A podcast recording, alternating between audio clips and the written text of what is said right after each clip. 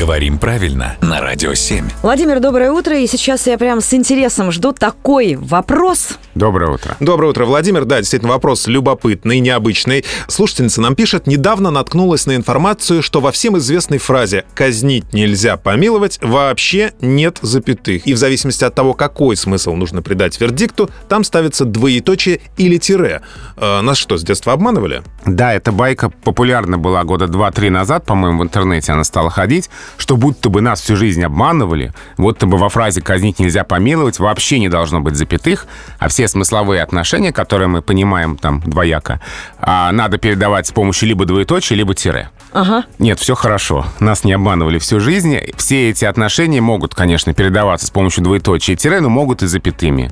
Поэтому вот этот вот классический пример, где от места запятой зависит смысл, все с ним хорошо, все нормально, он работает, нас не обманывали, а это кто-то придумал, не знаю зачем. В общем, все нормально, все на месте. Но как взволновалась общественность-то по этому поводу? Это правда.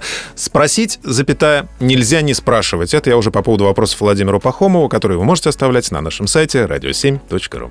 Ну и вообще главное расставить э, смысловые акценты. Точка.